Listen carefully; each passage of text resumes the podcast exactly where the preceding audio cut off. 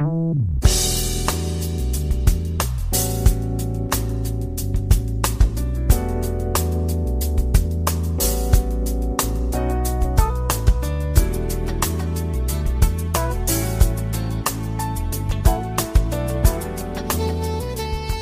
大家好，欢迎来到蔡老师健康讲堂，我是您的蔡老师。今天我们继续研读《中国居民膳食指南（二零一六）》。今天的内容是孕期妇女膳食指南的第一部分。首先呢，我们看一下内容提要。妊娠期是生命早期一千天机遇窗口的起始阶段，营养作为最重要的环境因素，对母子双方的近期和远期的健康都将产生至关重要的影响。孕期胎儿的生长发育、母体乳腺和子宫等生殖器官的发育，以及为分娩后乳汁分泌进行必要的营养储备，都需要额外的营养。因此，妊娠各期妇女膳食都应该在非孕妇女的基础上，根据胎儿的生长速率及母体的生理和代谢的变化进行适当的调整。孕早期胎儿生长发育速度相对缓慢，所需营养与孕前没有太大的差别。孕中期开始，胎儿生长发育逐渐的加速。母体生殖器官的发育也相应的加快，对营养的需要增大，应该合理增加食物的摄入量。备孕妇女的膳食仍是由多样化的食物组成的营养均衡的膳食，除保证孕期的营养素的需要外，还潜移默化地影响着比较大的婴儿对辅食的接受和后续多样化膳食结构的建立。孕育生命是一个奇妙的过程，要以积极的心态去适应孕期的变化，愉快地接受这一过程。母乳喂养对孩子和母亲都是最好的选择。孕期应该了解相关的知识，为产后尽早的开奶和成功的母乳喂养做好各项准备。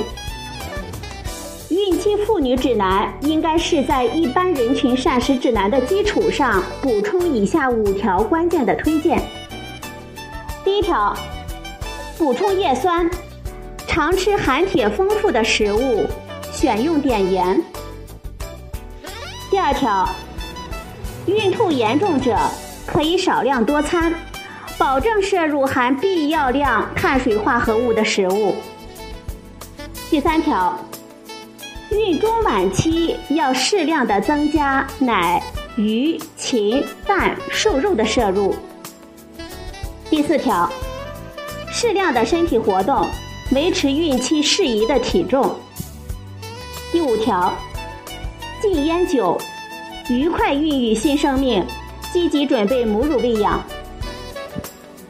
叶酸对预防神经管畸形和高同型半胱氨酸血症。促进红细胞成熟和血红蛋白合成极为重要。孕期叶酸呢，应该达到六百膳食叶酸当量。除常吃含叶酸丰富的食物之外，还应该补充叶酸四百膳食叶酸当量。为预防早产、流产，满足孕期血红蛋白合成增加和胎儿铁储备的需要，孕期应该常吃含铁丰富的食物。铁缺乏严重的，可以在医师的指导下适量的补铁。碘是合成甲状腺激素的原料，是调节新陈代谢和促进蛋白质合成的必须的微量元素。除选用碘盐之外，每周呢还应该摄入一到两次含碘丰富的海产品。孕早期应该维持孕前的平衡膳食。如果早孕反应比较严重，可以少食多餐，选择清淡或者是适口的膳食，保证摄入含必要量碳水化合物的食物，以预防同血症对胎儿神经系统的损害。从孕中期开始，胎儿生长速率加快，应该在孕前膳食的基础上，增加奶类，每天呢是二百克；动物性的食物，孕中期增加每天五十克，孕晚期呢增加每天一百二十五克，以满足对优质蛋白质、维生素 A、钙、铁等营养素和能量增加的需要。建议每周食用两到三次的鱼类，以提供对胎儿脑发育有重要作用的 N 三长链多不饱和脂肪酸。体重增长是反映孕妇营养状况的最实用的直观指标，与胎儿出生体重、妊娠并发症等妊娠结局密切相关。为保证胎儿正常的生长发育。应该使孕期的体重增长保持在适宜的范围之内。身体活动还有利于愉悦的心情和自然的分娩。健康的孕妇每天呢应该进行不少于三十分钟的中等强度的身体活动。烟草、酒精对胚胎发育的各个阶段都有明显的毒性作用，容易引起流产、早产和胎儿畸形。有吸烟饮酒习惯的妇女必须戒烟禁酒，远离吸烟环境，避免二手烟。接下来我们看一下孕早期的两个小问题。第一个问题，如何满足孕期对叶酸的需要？富含叶酸的食物有动物的肝脏、蛋类、豆类、酵母、绿叶蔬菜、水果及坚果类。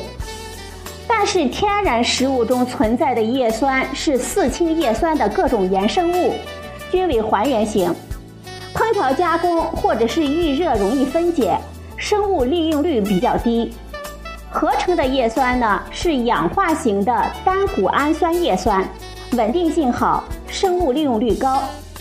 因此，孕期除了常吃富含叶酸的食物之外，还应该补充叶酸。